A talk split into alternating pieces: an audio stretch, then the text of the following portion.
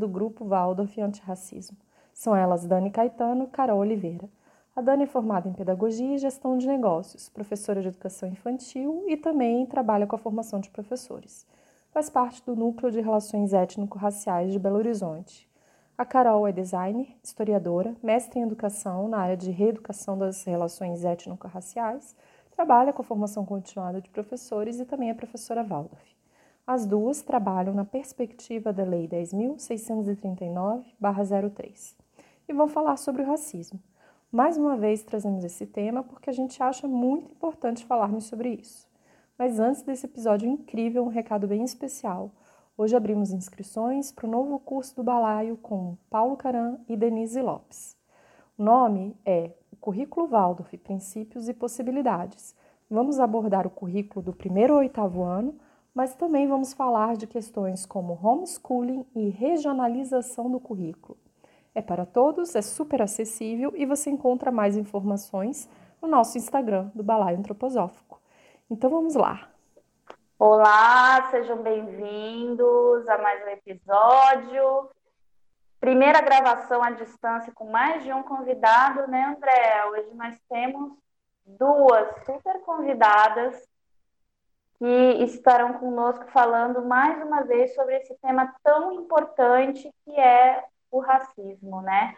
E justamente trazendo esse movimento do, do, do desse tema, é, surgiu o movimento antirracista, né? Então nós estamos com a Carolina Oliveira hoje e com a Daniela Laurinda.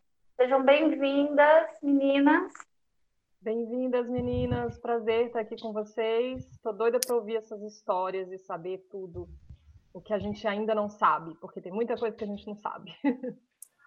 Obrigada pelo convite. Eu vou começar me apresentando. Eu sou Carolina, sou professora de História Instituto Ouro Verde, aqui em Nova Lima, Minas Gerais. Sou historiadora, sou professora, sou designer, sou mãe de dois adolescentes negros, Tainá e Pedro, que estão com 13 e 14 anos. Eu sempre coloco no currículo ser mãe, né? faz parte disso também. E tenho mestrado na área de educação, na, na área de educação das relações étnico-raciais Fiz o um mestrado aqui na UFMG com a professora Nilma Lino, nossa eterna ministra da Igualdade Racial. É, trabalhei, tem um livro publicado na área, que é a minha dissertação de mestrado. Trabalhei com formação de professores para a reeducação das relações étnico-raciais num projeto da TV Futura, chamado Acordo da Cultura, durante muito tempo. E estou há seis anos na pedagogia Waldorf. Uau, que currículo! E Dani, você, conta um pouco para gente. Pois é, o currículo da Carol é extenso, né? É, eu trilhei, comecei a trilhar esse caminho, tenho cerca de sete anos. Eu sou mãe da Flora. A Flora, durante toda essa trajetória, estudou em escola Waldorf. Hoje ela tem cinco anos, vai fazer seis. É, eu sou professora de educação infantil, mas trabalho é, com a implantação da Lei 10.639, 11.645. E sou formada em pedagogia e fiz é, uma especialização é, dentro das relações étnico-raciais na educação infantil. Então, é, a flora dentro de um processo é, que não foi saudável, foi né, discriminado na escola, e isso movimentou de uma forma muito forte.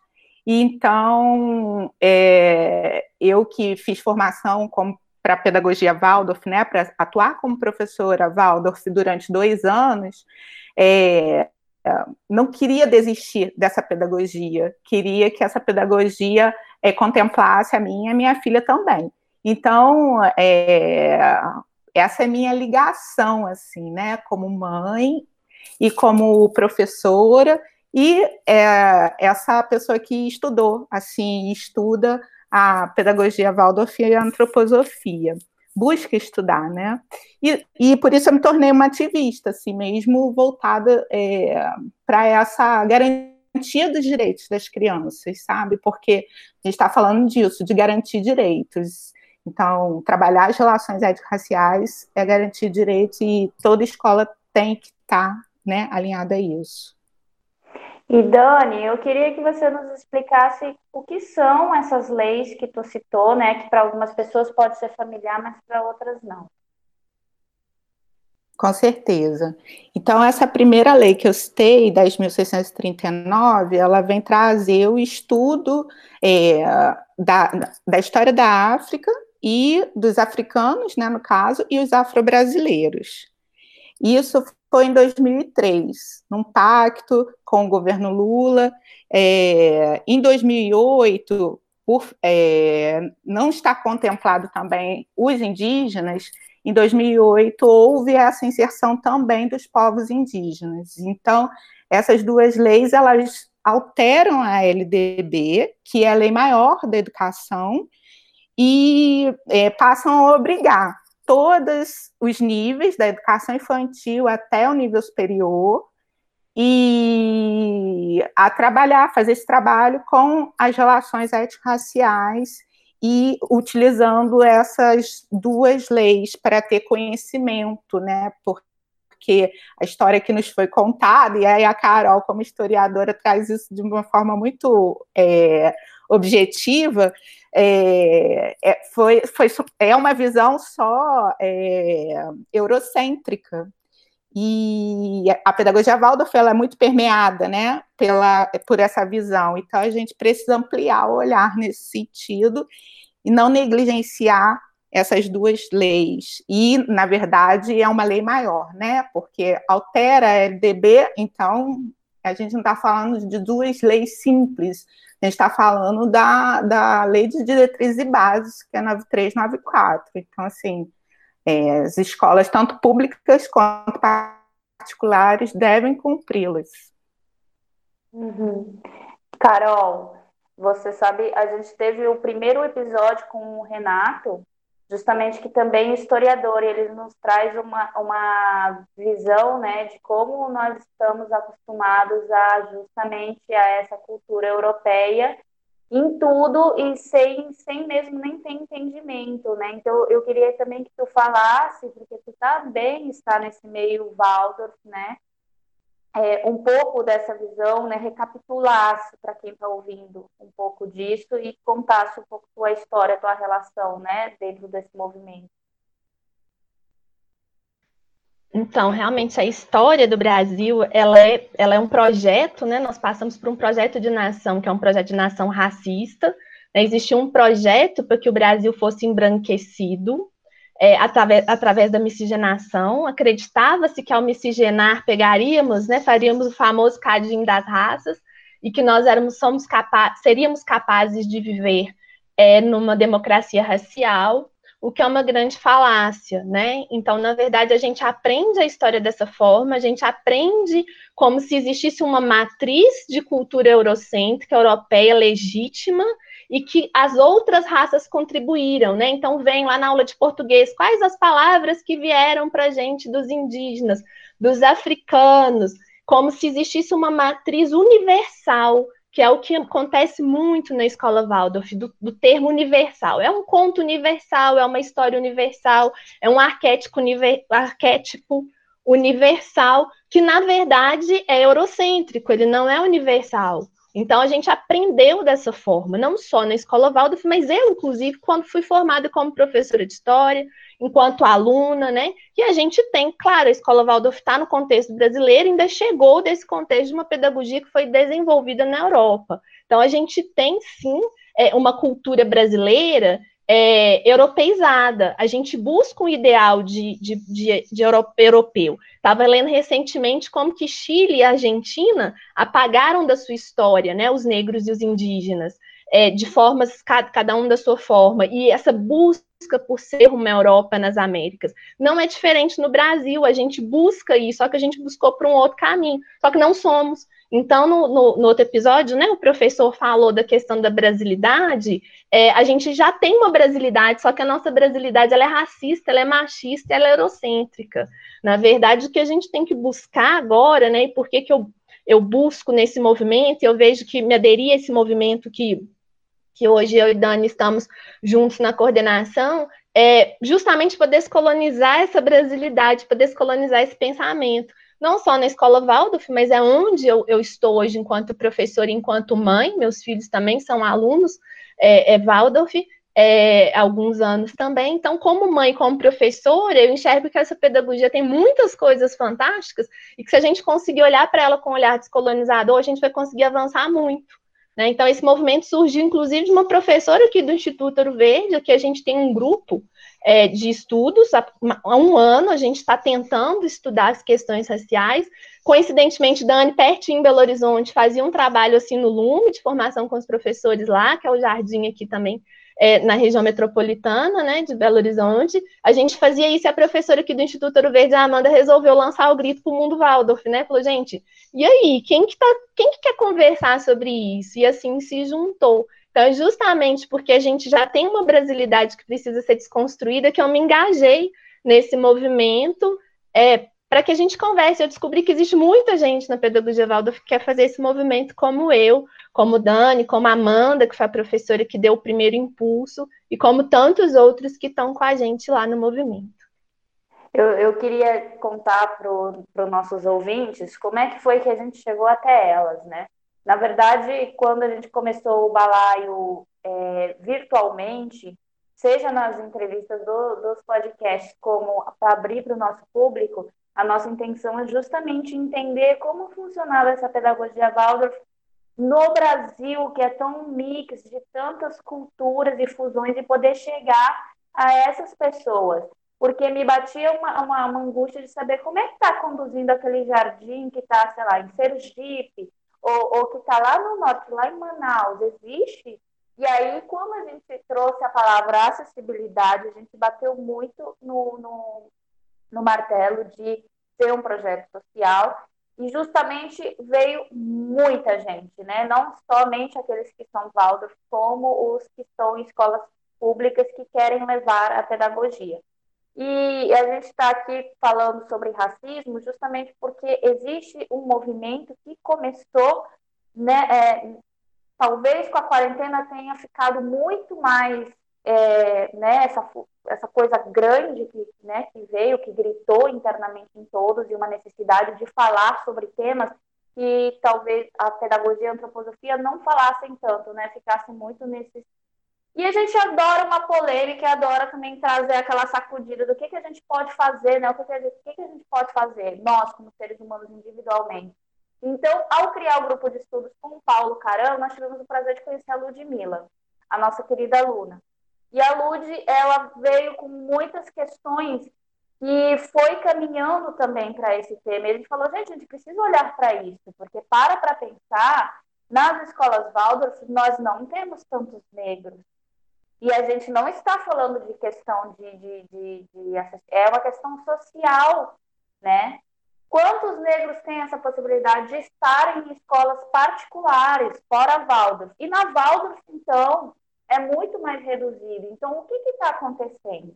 Existe um racismo velado? A gente foi atrás de textos e tivemos a ajuda da, da Samantha Buglioni nisso, que descobriu vários textos em inglês que, se a gente for olhar o Steiner como um homem do seu tempo, poderiam causar é, polêmicas hoje em dia, porque sim, Steiner foi sexista, machista, é, é, racista, né? Então, assim, a gente tem que tirar essa parte ruim saber fazer o discernimento e aplicar, porque eu acho que a pedagogia, e aí vocês me corrigem, mas eu considero ela uma pedagogia muito curativa. Então, estamos aqui hoje para falar um pouco de, de, de, como, quais seriam essas soluções, né? Como caminhar, quais são essas ações, como deixar de ser racista se isso vive em nós, né?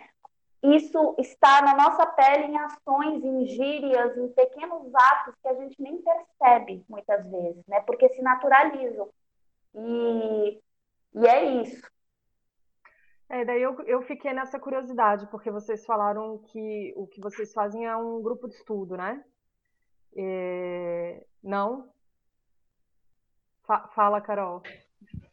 Então, vou explicar direitinho, assim, como, na verdade, a gente tem um grupo de estudo aqui no Instituto Ouro Verde, e a partir desse grupo, que a Amanda faz parte, ela lançou um chamado, assim, para o Brasil, né, para chamar professores e professoras, a princípio era quem tivesse alguma ligação é, como profissional da educação. Então, ela fez um chamado para profissionais da educação que tivessem feito o seminário Waldorf, ou tivesse atuando em escola Waldorf, é, se encontrasse no WhatsApp para a gente discutir essa questão.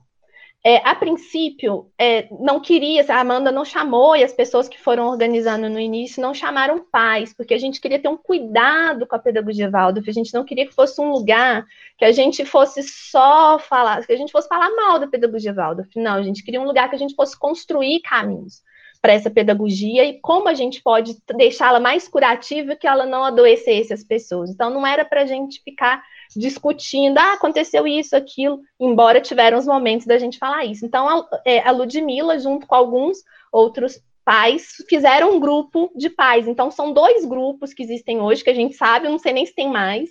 São dois grupos, eu e Dani estamos em diálogo com os dois. A gente está coordenando o que surgiu de professores, porque a Amanda, entendendo que não era, ela é uma mulher branca, entendendo que não era o lugar dela coordenar esse grupo, ela só fez o chamado ela abriu espaço, então somos quatro mulheres negras hoje coordenando, as, fomentando as ações desse grupo de professores, e aí lá a gente está estudando, a gente está se letrando racialmente, porque a gente entende que nós estamos letrados minimamente em antroposofia, né? Então a gente precisa nivelar esse grupo nas questões raciais para que a gente possa, então, fazer as duas coisas conversarem.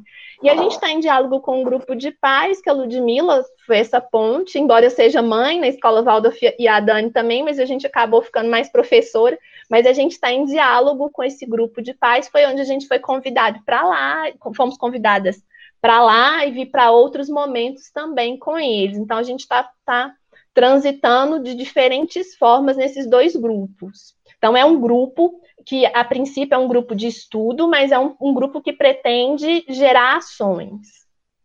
E essas ações é, ainda não, não saíram do papel, assim, não saíram do, da, da, conversa, já, já existem. Eu queria saber que, que ações, se elas já existem, que ações são essas que vocês estão é, fomentando.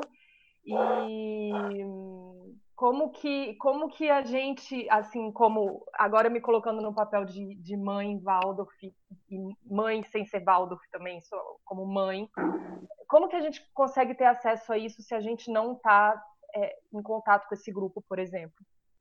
Então, posso, Posso Pode, responder, Dani? Você quer responder? Então, vamos lá. É, a gente, então, já virou um grupo de. A gente já está estudando, a gente está se letrando, né, é, racialmente. A gente está tentando fazer um levantamento é, bem ousado, um inventário é, por amostragem, claro, não por exaustão, de que ações afirmativas é, já foram efetivadas em escolas Waldorfs, a gente acredita que já acontecem de forma isolada, mas não de forma é, institucional. Então, a gente já está fazendo esse levantamento e nós estamos em contato com a federação também. A federação tem nos ouvido para encontrar caminhos para que isso venha é, desse lugar que tem essa força junto às escolas e para que venha legitimado dessa conversa. E Dani pode continuar contando um pouco das ações. É, é como a Carol falou, somos quatro é, mulheres pretas é, na organização desse grupo. E aí, é, eu e Carol já vínhamos trilhando essa, esse percurso assim, formativo, trabalhando nessa perspectiva. Então, a gente está com um olhar de poder contribuir é, de, dentro do que a gente já estudou, dentro do, da, da, nossa formação, dentro da nossa prática, poder contribuir com o grupo que sinalizou para a gente, através de formulários que nós criamos, é, que gostariam de estudar. Então, por isso que a gente foi para esse caminho de, de, de, um estudo. E dentro desse caminho, nós fizemos né, alguns passos, como a indicação de um texto, para a gente alinhar termos e conceitos, da professora Nilma Lino Gomes. E aí, depois, agora a gente está num estágio desse de levantamento de casos, de práticas, se foram. É, para a gente analisar em conjunto se essas práticas dialogam com a educação das relações étnico-raciais ou né, o que, pode ser melhorado, mas é, esse é um dos, dos trabalhos que nós estamos fazendo. Na verdade, é, é, a gente entende isso como um chamado mesmo, porque não, e, e, não só como algo específico ou pontual, porque é, é um assunto urgente, necessário.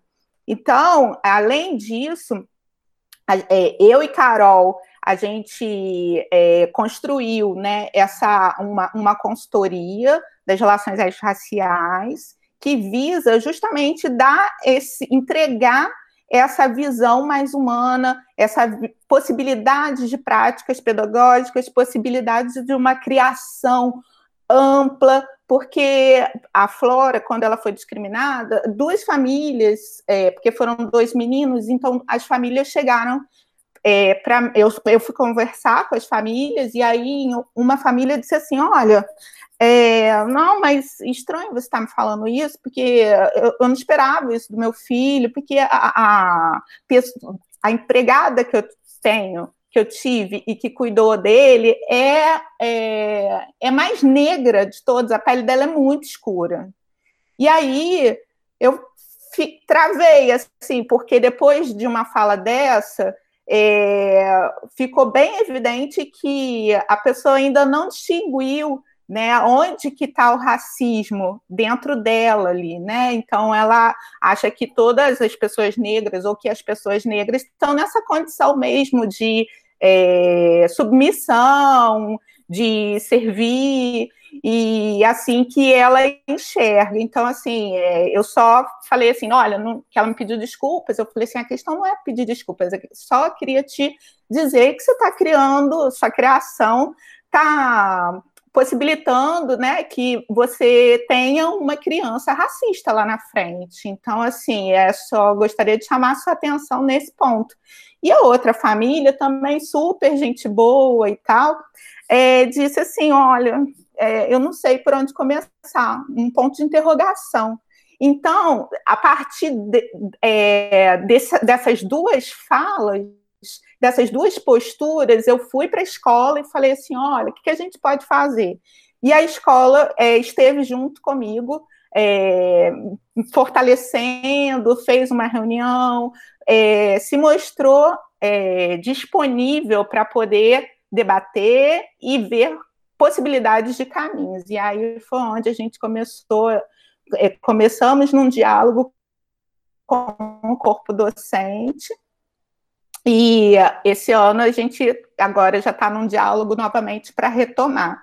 Mas então o que eu estava falando anteriormente é isso, que eu e Carol a gente está é assim é, unidas. E aí é muito interessante essa união porque eu venho com essa bagagem da educação infantil e, e um, um pouco né, do fundamental. E Carol com os anos finais do fundamental ensino médio.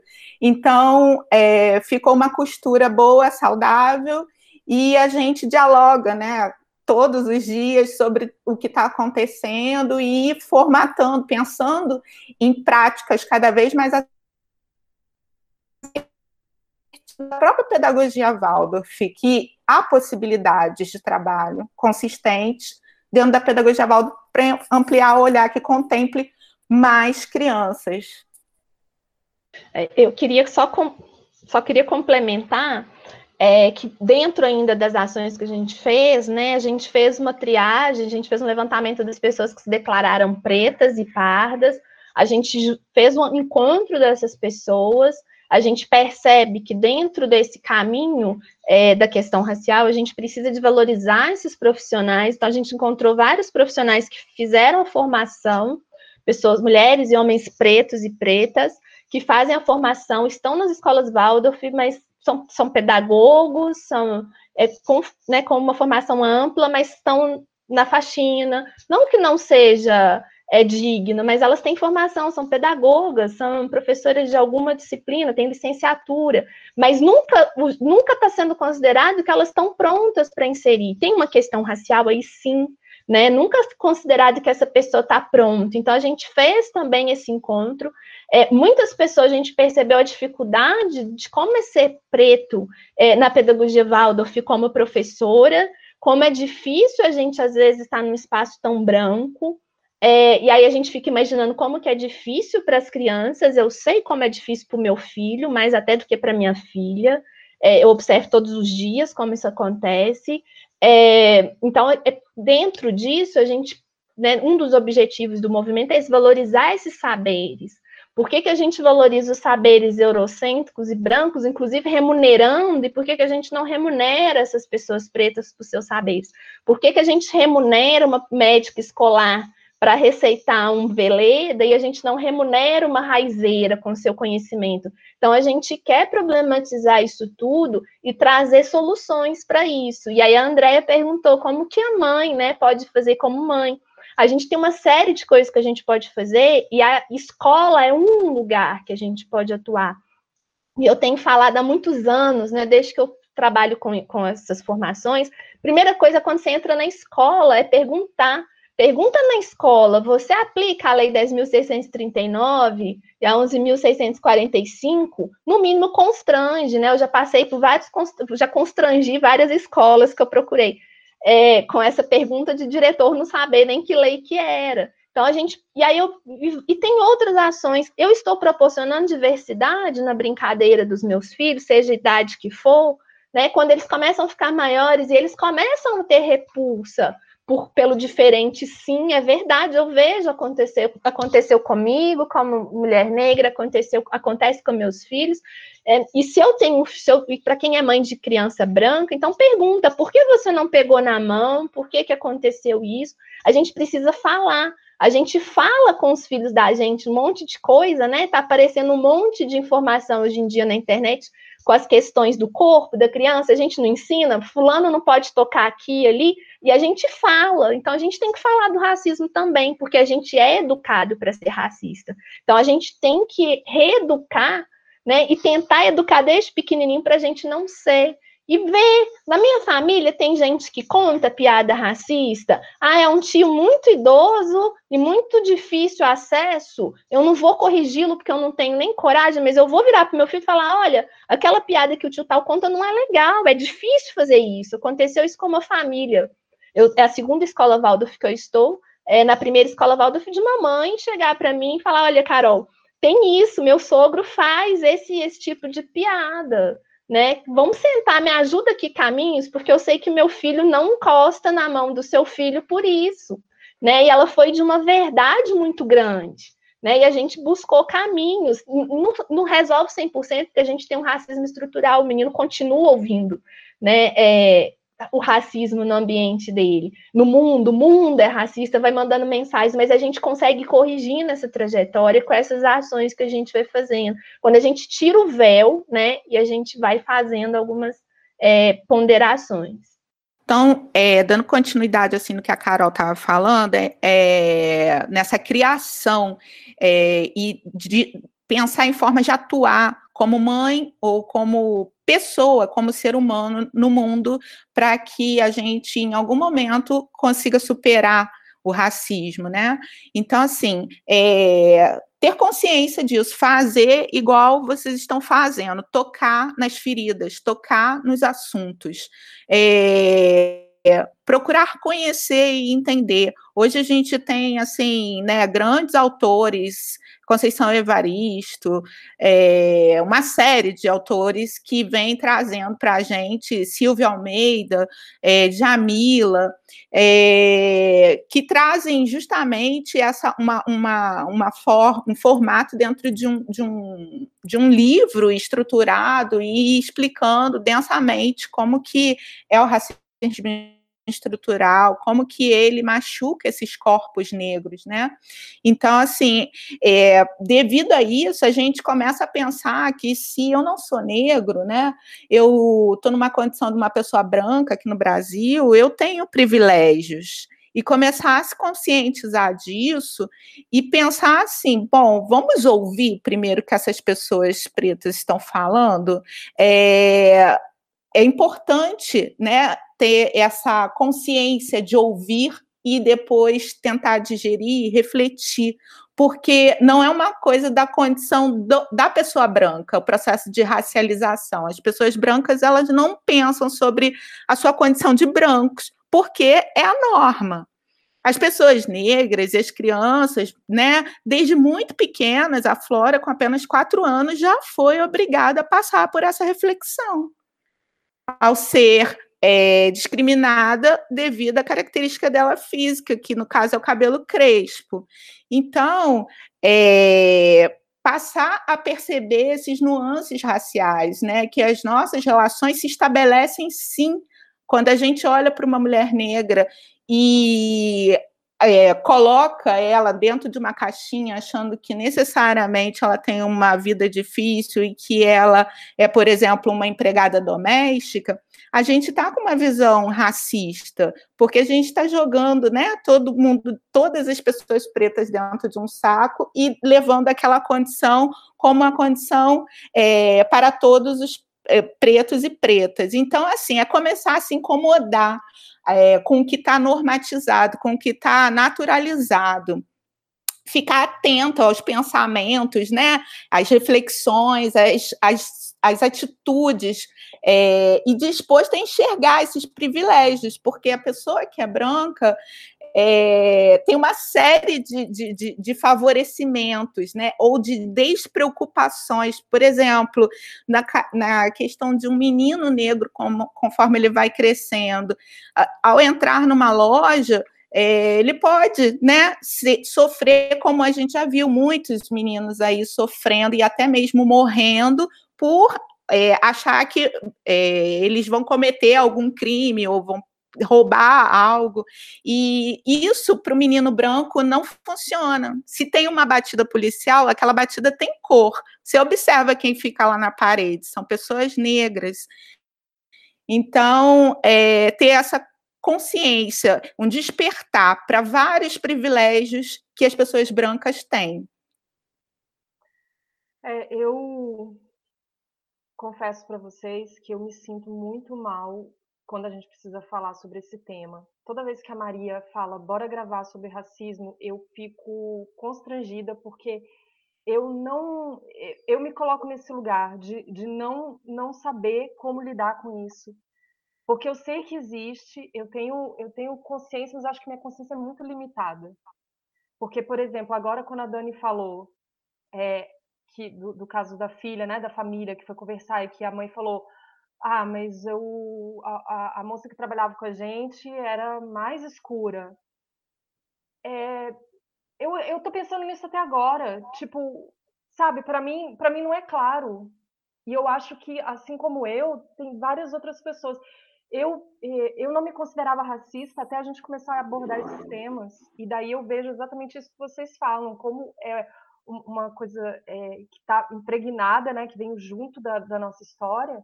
É, então, nessas pequenas ações, eu não consigo fazer essa distinção, sabe? E, e daí, por isso que eu perguntei, como, como que a gente faz? Porque para eu poder passar para minha filha, é, eu preciso entender, eu preciso internalizar isso, né? E como que eu, nessa situação que eu tô, de me considerar uma, uma ignorante nesse aspecto, é, posso fazer, além de conversar com vocês, eu, sabe, eu, eu quero saber mais, assim, eu quero melhorar. E eu quero poder passar isso para as pessoas também, para a gente sair dessa ignorância racial que a gente vive. Então isso me incomoda, na verdade. Estou compartilhando com vocês um incômodo que eu tenho e uma, um, um, constrangimento que eu tenho toda vez que a gente tem que falar nesse tema, e eu vejo que o meu constrangimento também é racista, sabe? É um, é um bolo de coisas assim, que se confunde dentro de mim. É bem, é bem confuso tudo que eu sinto em relação a esse tema. Não é privilégio seu é, ou desprivilégio se sentir constrangida. Nossa formação de Brasil foi conduzida para isso, né? Existem os temas silenciados, se a gente for lá no Foucault, né? E o racismo no Brasil é um tema interdito de ser falado, né? Não sofremos, quem somos negros, fingimos que não sofremos, e quem pratica finge que não pratica, porque nós fomos, nós somos um celeiro, um criadouro da, do racismo cordial, né? Nós somos formados para isso. Então a gente não consegue perceber, é proposital, né? É um racismo que ele foi enredado. Então a gente acha o racismo agora, depois de alguns anos que o movimento negro vem trabalhando sobre isso, mas a gente não acha nenhum racista. Né? E eu acho que a gente está avançando, eu tenho avançado e tenho falado, eu estou começando a achar o racista, porque o racista somos todos nós. Porque se a gente chega no consenso que a gente tem um racismo estrutural, então ele está em mim, ele está em você, né? Porque eu vou cair na armadilha dele em algum momento. Porque eu também sou criada nessa sociedade, apesar de ter nascido negra, eu faço parte dessa sociedade que, me que foi estruturada em cima de um trabalho escravo, em cima do sequestro, de pessoas negras de outro continente e foi criado através de uma abolição mal feita, uma abolição que nos de delegou a, a, a, marginalidade. Então, se a gente é constrangedor mesmo, né? Quando eu comecei a trabalhar essas questões, era constrangedor na minha família conversar sobre isso. Eu venho de uma família bem mestiça, com pretos e brancos dos, de todos os extremos, e as pessoas se negavam a falar disso, né? E algumas pessoas ainda se negam numa família com pessoas pretas. Então, se a gente, se a pessoa é branca, ela normatizou, né? Você é, você não é branca, você é. Né? Meu marido é branco, além de tudo, tudo isso, eu tenho, uma, eu tenho um casamento interracial com filhos pretos.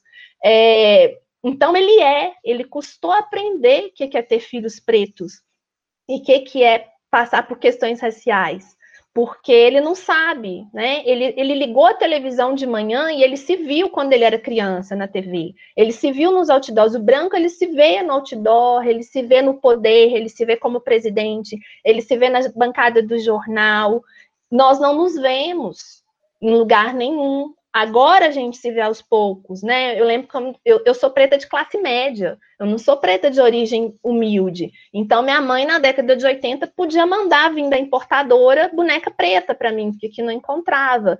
Mas e quem não teve, né? Quem era da década de 80 e não teve? Então, a gente cresceu nesse contexto. É realmente difícil. É, é difícil para a pessoa preta saber que ela sofreu preconceito.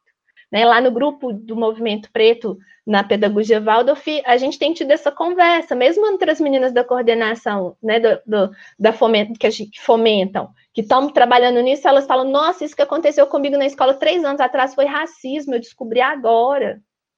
Né? Então, não é assim, é, não é fácil mesmo. Mas é se questionar todo dia de manhã, na hora que eu tô andando na rua, agora a gente não tem saído na rua mais, mas na hora que eu assusto e aperto a bolsa quando eu vejo um menino preto, é racismo. Por que, que eu faço isso? Né? Por que, que o meu filho, que é preto, faz isso quando ele vê o outro correndo? Né? Ele é preto, meu filho, 13 anos, criado aqui, ó, dentro de casa, sabendo tudo de questão racial, indo em lançamento de livro, indo pendurado comigo em, em, em sarau e não sei o que, não sei o que, praticamente formou por tabela comigo, né, nas questões raciais, aperta meu braço na hora que nós estamos em frente ao shopping de elite aqui em Nova Lima, atravessando a rua, né, então a gente é, é legítimo, então a gente tem que falar, mesmo sendo, estando constrangidos.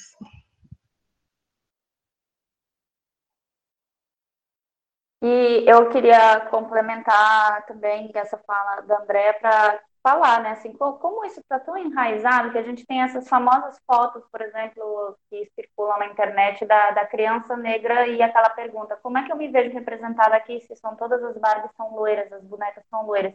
Isso, inclusive, começou a mudar há pouco tempo dentro da pedagogia Waldorf aqui no Brasil e começaram a, a, se ver outros tipos de boneca, né? Porque a maioria das bonequinhas sempre são branquinhas, loirinhas, né?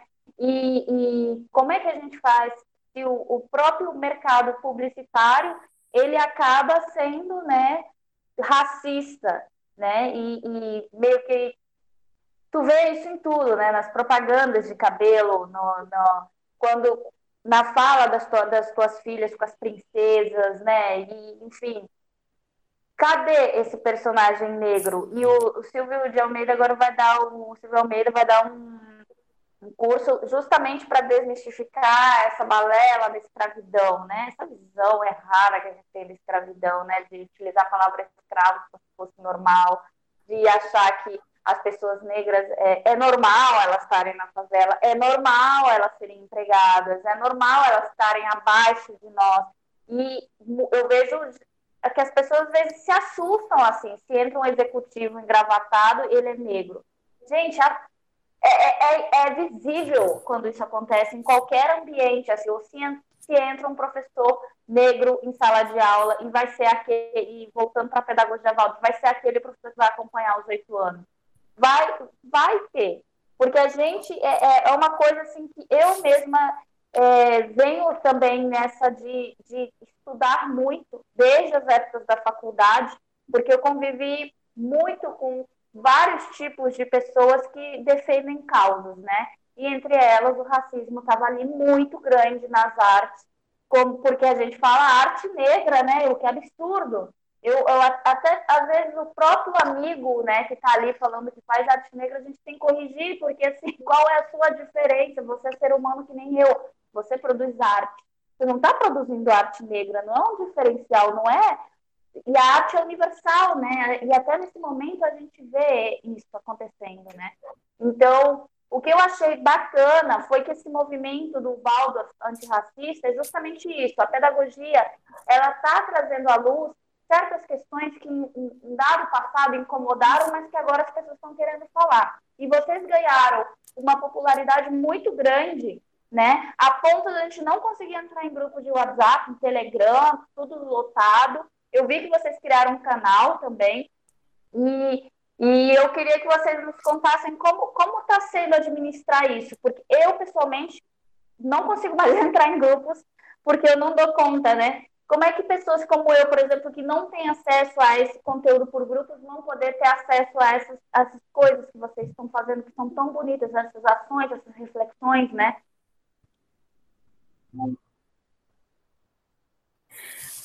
É, eu gostaria de voltar ainda só um pouquinho, porque quando eu esqueci o seu nome. Andréia ou Maria? É Maria, Andréia, isso. Quando a Andréia pergunta, e aí eu sou muito tocada porque fala diretamente do que eu passei, que foi a questão é, da discriminação da Flora. Então, eu, eu, eu gostaria de fato de elencar aqui algumas possibilidades, sabe? Que eu acho que assim é, algumas pessoas elas fazem por consciência, ok, são racistas mesmo e tal, mas outras fazem por falta de conhecimento, de é, dar a devida importância às relações humanas, né, dentro da criação dos filhos e filhas. Então, a partir desse incômodo que a gente tinha falado de, né, é, eu leio, eu é, consumo um, material e, e, e, me aproprio daquilo e tentando entender é, quais foram é, esse, é, esses caminhos percorridos pelas pessoas pretas e como que foi conduzido isso pelas pessoas brancas, né, da história e até agora, eu consigo enxergar esses nuances dentro da sociedade, porque a criança ela aprende, ela é um ser né, muito protegido. A gente falando de criança num, num momento, num, numa visão é, geral. As nossas crianças, pelo menos, são crianças mais protegidas, onde o, o ambiente que elas frequentam são duas, são três instituições, basicamente. Uma é a escola, outra é a família, e a maior de todas, que é a sociedade. Então, essas, todas essas instâncias precisam cuidar para que a criança é, é, nutra valores e sentimentos e esse senso de pertencimento e da, do respeito ao outro é, de uma forma humana. Então, ler através da literatura, também é, ler para as crianças. Hoje a gente tem uma vasta literatura infantil que dialoga. É, no outro dia eu fiz uma publicação que fala exatamente sobre isso. O, a literatura entrega algo que a gente quer dizer, mas sem dizer. E isso é muito mágico e próprio da literatura. Então, ele vem com uma estética super bonita, respeitosa, sem estereótipos. Então, é, de uma forma lúdica. Então, isso contribui para a formação da criança, para a ampliação da visão. É, conversar em casa com a família e com as crianças, isso ajuda demais é, apresentar outras histórias para além dos contos de fadas, porque a gente sabe que os contos de fadas são os contos que são eurocêntricos, né, basicamente. Então, a gente precisa ampliar a visão de mundo das crianças. É, apresentar a cultura africana e indígena. A gente tem, né, de novo, assim, é, muitos autores hoje e com muita qualidade, tanto na ilustração quanto no texto. É, garantir que a escola trabalhe a legislação, a 10, 10.639 e 11.645, porque não é uma questão de escolha, é uma obrigatoriedade, assim como tantas outras leis que toda, todas as escolas são submetidas, seja ela, sejam elas públicas ou privadas é, ensinar a criança a valorizar as várias existências e, e, apresentar referências positivas da população negra, que não dialoga com o dia a dia, porque se você, o exemplo que eu dei numa outra live é muito emblemático, se você sai de casa de manhã, coloca sua criança na cadeirinha, ela vai ver os nuances do racismo, os resquícios da escravidão, que é crianças negras no farol, jogando bolinha e pedindo dinheiro, é, uma moça varrendo a rua e, e essa moça é negra, é, a pessoa que está na escola ali cozinhando e, e, e, varrendo, e o porteiro são pessoas negras, mas você chega para o corpo docente, o corpo docente todo é branco. E aí é, a criança finalmente entra na, na sua turma, na sua sala, e só tem um ou dois coleguinhas negros. Então, isso é o racismo, essa naturalização. Eu entendo que é natural a presença ínfima de pessoas pretas em ambientes cada vez mais é, com poder econômico elevado. Quanto mais maior o poder econômico, mais elevado a, a situação econômica, menor a presença de negros e negras. Então, isso tem que ser um, um, um incômodo. É, desconstruir com as crianças essa tal cor da pele. Qual é a cor da pele? Cada um tem a sua cor, né? Nós vivemos, igual a Carol falou, num país extremamente miscigenado.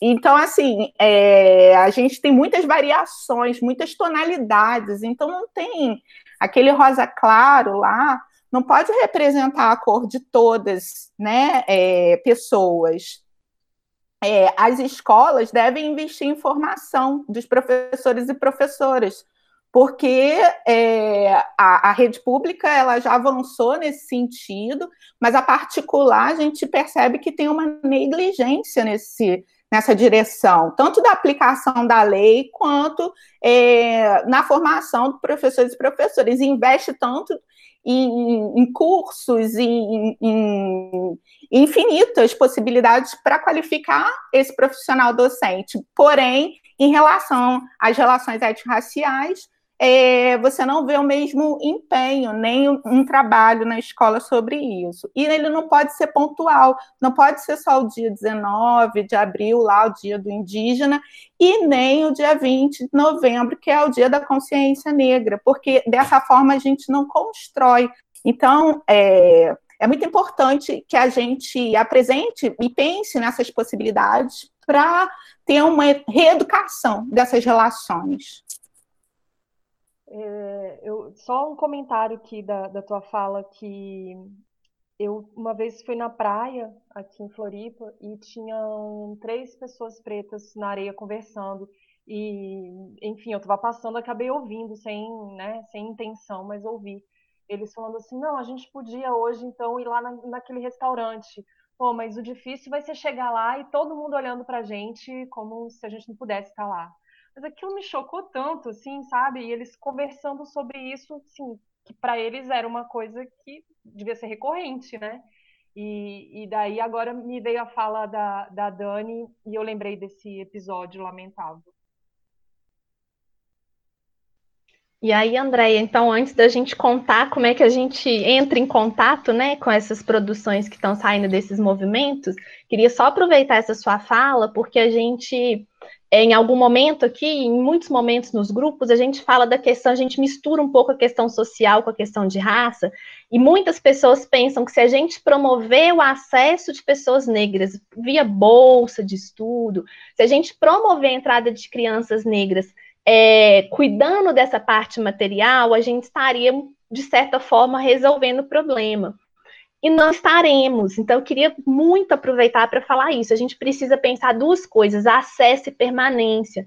Então, aqui em Belo Horizonte, na UFMG, a gente tem um grupo de ações afirmativas, do qual eu, eu fiz parte muito tempo, que por muito tempo a gente nem tinha cota na UFMG, mas era um grupo que pensava como, como fazer com que esse aluno negro se sinta parte desse lugar. Então, acesso não, nem sempre é por uma questão financeira. Muitas vezes é, mas a gente tem uma classe média preta que já consegue consumir, né? Mas a gente não consegue se manter nesses lugares emocionalmente, porque a gente não, não sente pertencimento, porque essa descrição que a Dani fez do dia da criança branca, na hora que ela chega na escola e ela se depara com um corpo negro em posição de igualdade com ela, ela acha que está errado.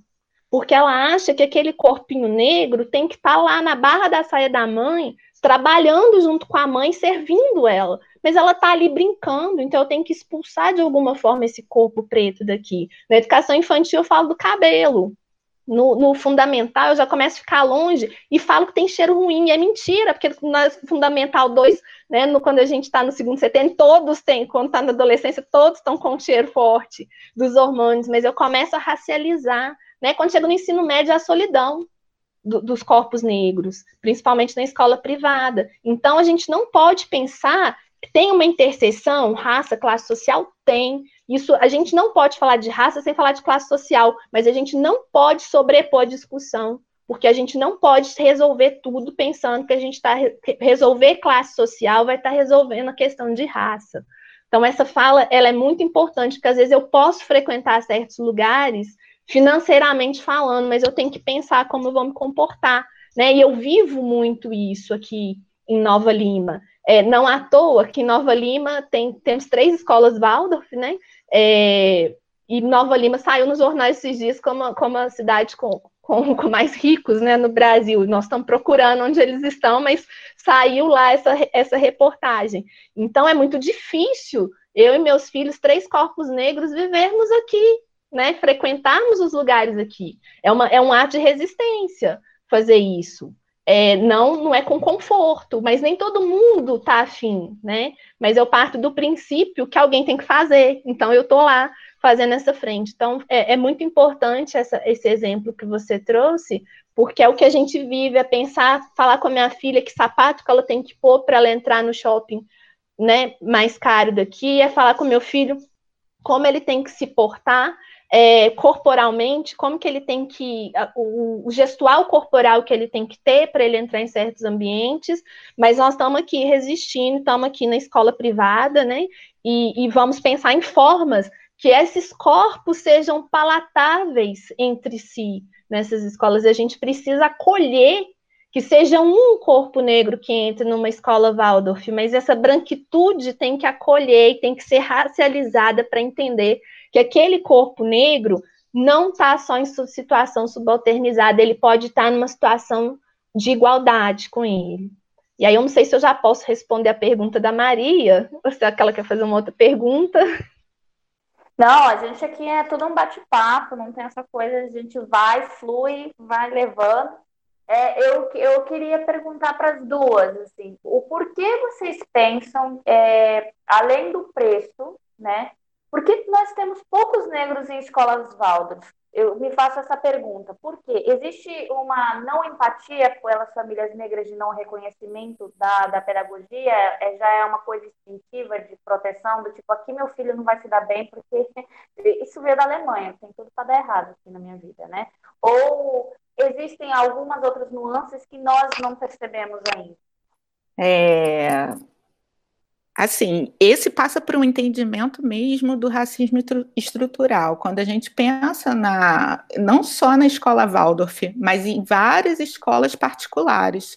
Se você olhar é, a representatividade ali dos corpos negros, são poucos. E quando eles estão ali, muitas das vezes estão na condição de bolsistas, que aí é um outro tipo também, é, somado ao racismo, é, esse preconceito né, de classe. A Constituição né, do, do, da formação do nosso pra, país é, é, diz muito no, no, estado que nós estamos hoje. A gente, é, eu vi um, uma foto muito emblemática e me marcou e estou com ela até hoje assim na cabeça, que é da, de uma escravizada amamentando é, o filho do senhor branco que está ao lado dela, e o próprio filho dela no chão, da mesma idade do bebê que ela está amamentando. E uma outra criança negra, um pouco maior, com uma bandeja na mão, indo servir alguém. Então, assim, você vê que de lá para cá, pouca coisa mudou porque as mulheres negras continuam saindo das suas casas para ir servir as pessoas brancas, deixando seus filhos ou com alguém para tomar conta, ou então em creches o dia inteiro, para ir servir pessoas brancas. É, a gente também tem situações relacionadas à infância que são muito parecidas com a escravidão, com a utilização do trabalho infantil. Então, é, a gente percebe que houve, na verdade, pouco avanço. Hoje a gente fala muito assim, é, nossa, como ser uma escola antirracista, como eu posso criar uma criança antirracista. Eu digo que esse antirracismo que surgiu, eu vejo como um avanço, porque até bem pouco tempo a gente falava num nível assim, Será que existe racismo? Será que essa moça está falando aí acontece? Ah, eu não consigo acreditar nisso. E acho que devido muito, a, creio, né, assim, devido a esse processo é, de, da não racialização de pessoas brancas, desse não pensamento. Isso é um não assunto para pessoa branca, para criança branca, ela não tem essa preocupação. Já a criança negra vive isso, né? A indígena, nossa, muito mais. Então, assim, né? Porque é um corpo que é totalmente estereotipado, que não está presente, né? Muitas das vezes em nossa sociedade. Então, quando ele é inserido de alguma forma, há um estranhamento, né? Porque os olhares não estão acostumados com aquele é, há um, um, um, desconhecimento e também todo um folclore por trás dos povos indígenas, né? É, sobre essa ausência de, de, crianças negras na escola Waldorf, é, eu vou lembrar aqui uma outra intelectual negra, Benilda Brito, que eu gosto muito, ela sempre fala, os rituais escolares reforçam o racismo. E de toda a escola. A escola no Brasil ela não foi concebida para as pessoas negras entrarem. Né? Nós só entramos na escola, dá um, dá um assunto para um, um, um podcast inteiro, mas a gente só entrou na escola no século XIX e só para formação de mão de obra. Então, nossos antepassados não tiveram esse acesso. Então, a escola não é pensada, seja ela pública, seja ela privada. Então, essa escola, ela já cospe né, o corpo negro para fora. Claro que na rede pública já existia uma maior interferência, principalmente nos últimos anos dos governos populares que tivemos, né, dos governos é, a partir de 2003, nós tivemos muito, muito investimento é, na educação pública para diminuir esse, essa evasão e essa não, não correspondência do sujeito negro com, com a escola. Mas na, na, rede privada não tem espaço. Então, não é só na escola Waldorf, né? Mas tem também essa, esse agravante que, quando fala é, ah, é uma pedagogia que veio, vem inspirada na Alemanha, né? Foi um sujeito que montou lá, enfim, quando a gente conta, é, as pessoas quase assustam e olham para mim assim, o que, que você está fazendo lá, né? Professor e mãe, essa escola, como assim você está lá, né? É quase surreal, mas existe realmente é, isso que afasta, não só a questão do valor. Mesmo se a gente tiver bolsa, se a gente tiver uma série de fatores, é, as pessoas pretas vão escolher ambientes que provavelmente elas saibam que vão ser mais integradas. Eu vivi uma experiência na primeira escola Waldorf que eu, traba que, eu estu que eu trabalhei e meus filhos estudaram, que é uma escola em Belo Horizonte, que no período que eles estavam lá, incrivelmente, a gente tinha um volume de crianças negras muito grande. Hoje eu não sei como é que está. E migramos em bloco, inclusive, com o Instituto Ouro Verde aqui. A turma da minha filha foi enegrecida quando nós viemos de lá, mas era uma situação muito específica, muito rara. Foi um momento muito raro na minha vida e na vida dos meus filhos que nós estivemos com pares em termos de classe social e em pares raciais ao mesmo tempo. Foi, foi um curto período de três anos. Então, a escola ela tem, ela é feita para que a gente evada dela, para que as pessoas negras não consigam completar. Então, completar o ensino e sendo preta é um ato de resistência e de insistência, porque não foi feito para gente. A gente, eu crio a Flora é, com algumas frases, porque depois que ela sofreu a discriminação e ela ficou muda com um olhar perdido, ela não sabia o que fazer. Então eu falei assim, além de, né, de um suporte psicológico que eu precisei oferecer para ela, para ela não introjetar aquilo que falaram para ela, para ela não se sentir menos, é, através da literatura, levá-la levá-la para a minha escola. É, ela participou de várias, vários momentos lá que, é, que enalteciam, que valorizavam, sabe, esse protagonismo negro também, que estimulavam. E aí eu, eu crio ela no seguinte lema, vamos dizer assim, eu falo, se, se não há é, referência, seja você a referência. E eu me via muito assim, eu me via assim como referência é, lá no meu curso de é, seminário para professor Waldorf, eu me via assim como mãe, a família que estava ali, a única família negra. Quando a gente entra em shopping, assim como a Carol, nós somos uma família que vivemos aqui num bairro de Belo Horizonte, é, com onde você vê a presença de pessoas com um, um, relevante valor assim econômico, vamos dizer. E aí as pessoas já me confundiram, né, com é, babá da, da, minha própria filha de, no parquinho, como uma pessoa que não iria entrar no prédio onde eu moro é, que eu seria, né? Então, assim, é, é, é, uma resistência e, um, e uma, uma persistência no sentido de dizer assim, não, é, é uma pedagogia alemã, mas eu gosto dessa pedagogia, foi a pedagogia que eu idealizei para minha filha e ela vai ficar aqui. Então, é, é, mas não é fácil. E então, assim, eu fiquei muito é, encantada quando eu vi todo esse movimento acontecendo, porque eram questões que já vinham me é, incomodando há um tempo. E aí, acho que foi final do ano passado que começou né? Assim, acho que teve um primeiro, uma primeira fala, e aí as pessoas começaram a se movimentar. Acho que vocês também fizeram, além desse, é, podcast um, um outro, né, com, com além do, do com um professor que é historiador, um outro. Então, assim, isso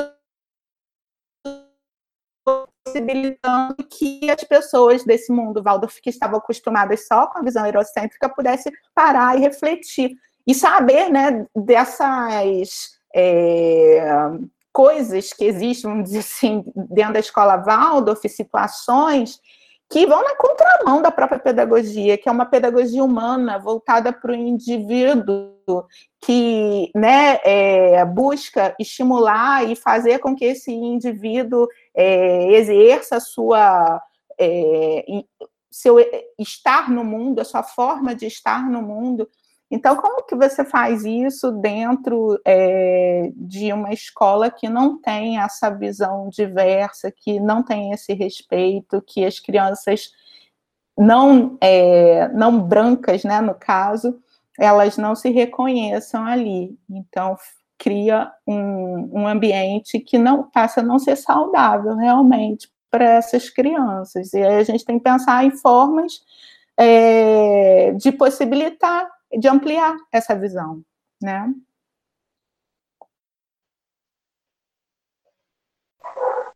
Eu queria falar um pouco dessa última fala da Dani, e que é justamente isso, né?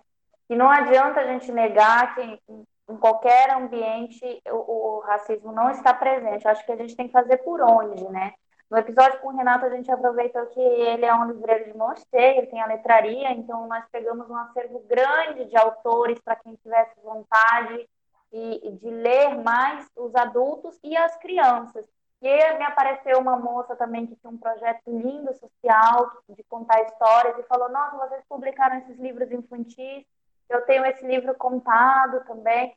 E é isso, assim, não adianta chegar para a criança e dar uma bonequinha negra, é, é patético.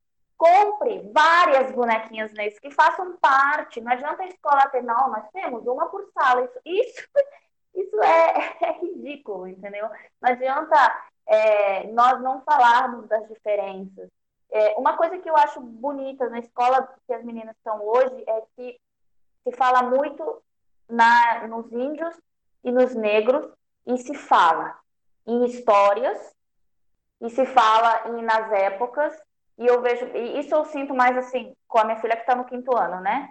E eu vejo ela tendo o entendimento que acontece ali no movimento da escola, do tipo esses dias que é natural, da, de uma coisa simples, que foi, mãe, eu misturei aqui as tintas para dar uma, um tom de pele mais queimado para o personagem que eu estou fazendo, porque não dá, né? Esses lápis de cor rosa não vão deixar com o efeito que eu quero. Eu quero deixar ele com uma pele bem dourada. Então você vê, eu falo, nossa, que bom, né? Que bom que ela está tendo essa visão. Significa que alguma coisa ali a escola e a nossa criação tá acertando, do tipo, é, é normal os cabelos, essa coisa de cabelo eu sempre falei, porque é engraçado como rola tanto essa, visão europeia que as próprias crianças que são brancas, elas querem ser loiras também. É, é, se não forem, também querem ser, porque é o padrão ideal. As meninas loirinhas, do, porque é isso que, que, que a sociedade, a moda, né, é, ilustrou durante muito tempo. Então, a gente realmente, eu, eu, digo sempre assim, não adianta dizer, ah, eu não sou negro, eu não vivencio essa situação. Você tem que acordar todos os dias pensando o que, que você pode fazer para melhorar essa situação de racismo. Seja comprando de, um, de uma mãe empreendedora negra, seja acolhendo crianças negras no, no seu círculo social também e fazendo com que suas crianças achem natural ter essa diversidade humana perto delas seja é, é, não discriminando ou, ou brigando com alguém, ou, sabe, dando voz para aquela pessoa que às vezes é humilhada no supermercado e fica calada porque já está acostumada ou porque é confundida com empregada. Meu Deus, isso de ser confundida com empregada, eu fico assim, me deixa altamente irritada, porque eu também morei em Brasília como André, e a gente sabe muito bem que tem. É, moramos em apartamentos, né? E tem essa coisa da entrada de serviço social. Quantas vezes não aconteceu, né? E as pessoas. Eu sigo uma ativista negra que é a Ana Paula Chongani, que dá, ela dá live, e ela é também tem um ateliê de joias. E ela é maravilhosa. Então, um dos vídeos dela que ela fez há um ano atrás viralizou justamente por conta que ela tinha acabado de chegar do parquinho do prédio dela e ela mostra, assim, como as crianças naturalizam o racismo, assim. A menina louca para brincar com as crianças, tinha duas crianças no parquinho e as meninas fugindo, né? Aquilo me chocou tanto que eu fiquei chorando ali um tempo, porque é verdade, é assim, é natural. E é uma coisa assim que elas já, tá, já estão acostumadas. E, aquilo, e, e como ela disse, né, essa potência da internet de naturalizar. Então, assim, Óbvio que isso sempre esteve presente no Brasil, óbvio que a gente sempre está tentando abafar, mas vamos agora falar e falar e falar e falar, porque eu acho que a questão é a gente falar sobre isso, se corrigir, entender é, melhor como poder se posicionar. No podcast do Renato eu sempre falei assim, a gente não, como branco, fica às vezes também, né, naquela, e aí, como é que a gente faz? Eu não posso falar sobre racismo porque eu sou branco, Mas não, a Djamila tem uma fala interessantíssima sobre isso, né?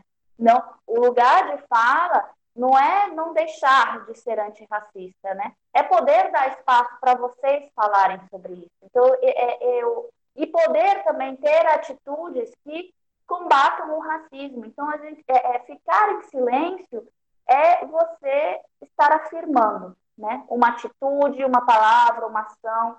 Então, o, o que eu acho bonito do, do movimento Valdo Racista é que ele nasceu e veio com uma força onde muita, muita gente está comentando, né? E eu queria conhecê-las pessoalmente, pena que não é pessoalmente, mas já virtualmente é uma coisa bonita, é, para entender melhor esse projeto, por onde que ele está caminhando, e a gente conversar mais uma vez sobre isso, né? A gente tem atuado no grupo é, que é para professores e professoras, e ali a gente tem estudado. Então, a gente né, estudou sobre o texto da Nilma Lino Gomes e a gente é, costura esses diálogos toda quarta-feira através do WhatsApp e a gente está com dois encontros é, duas vezes por mês, a cada 15 dias. E aí, nesses encontros, a gente faz uma reflexão em conjunto. E agora a gente já concluiu esse texto, e aí a gente está passando para uma nova etapa, que é essa construção de casos e análise de casos. Mas, é, além disso, é, eu, eu e Carol estamos juntas nesse movimento que é também de acolher e poder contribuir dentro desse processo formativo. Então, a gente tem participado, a gente quer fazer parcerias, um espaço como esse também é ótimo para que a gente consiga falar para cada vez mais pessoas, cada vez mais famílias, e as pessoas consigam entender a importância e a urgência do tema.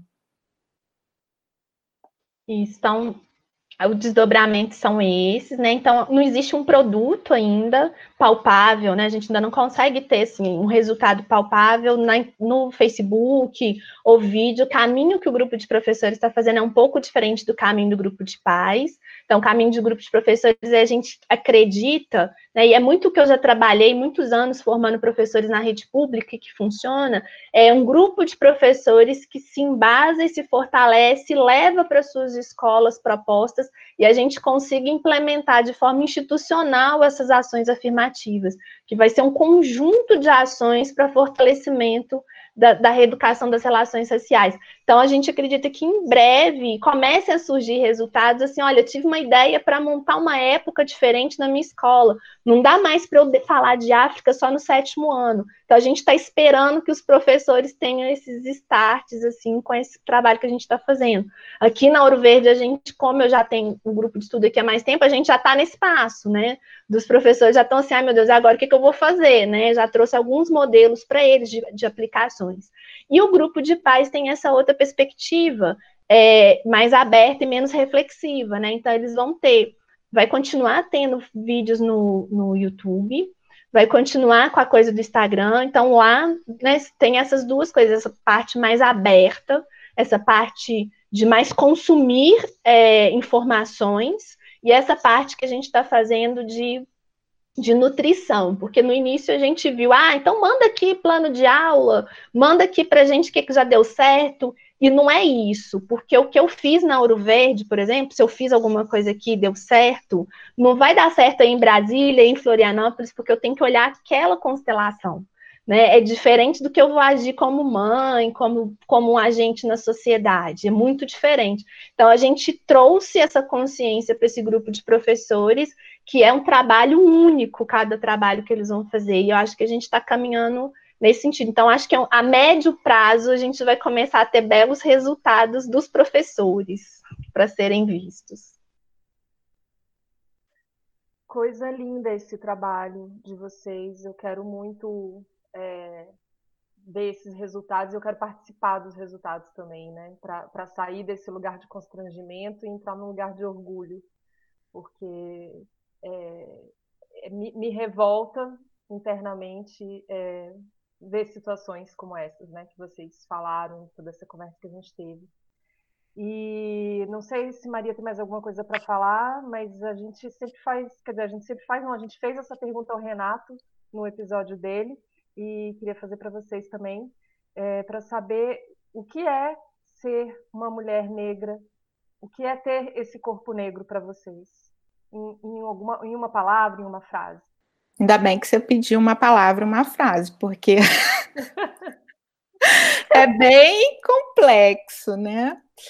Mas se eu pudesse colocar em uma palavra, que é um exercício bem difícil, é, talvez seria assim de um apagamento.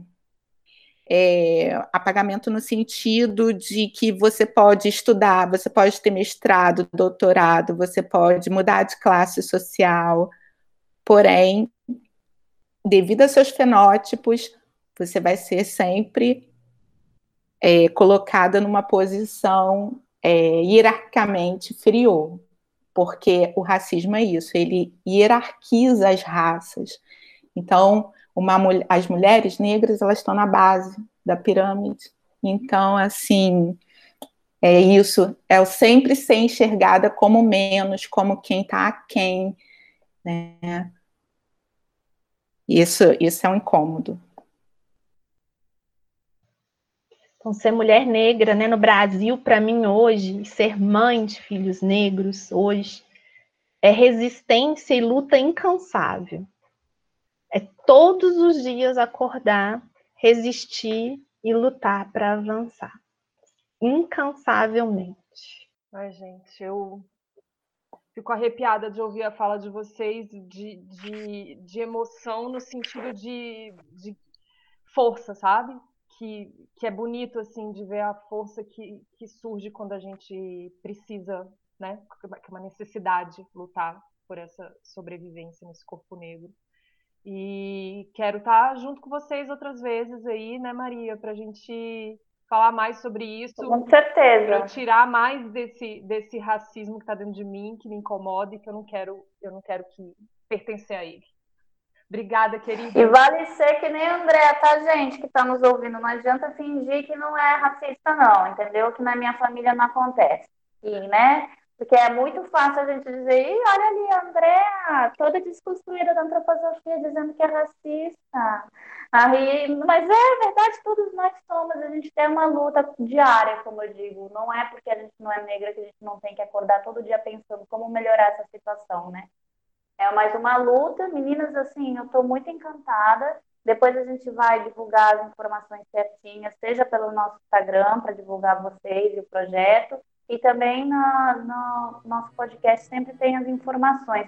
Muito obrigada pela participação. Nós estamos, estamos muito felizes e esperamos que a gente continue em contato e nessa conexão, tá? Obrigada, queridas. Um prazer conversar com vocês. Obrigada pelo convite.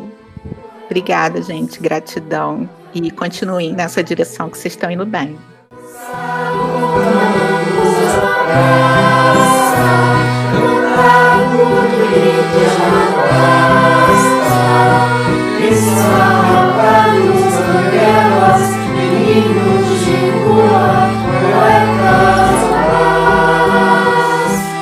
São seus trapos, abram os teatros,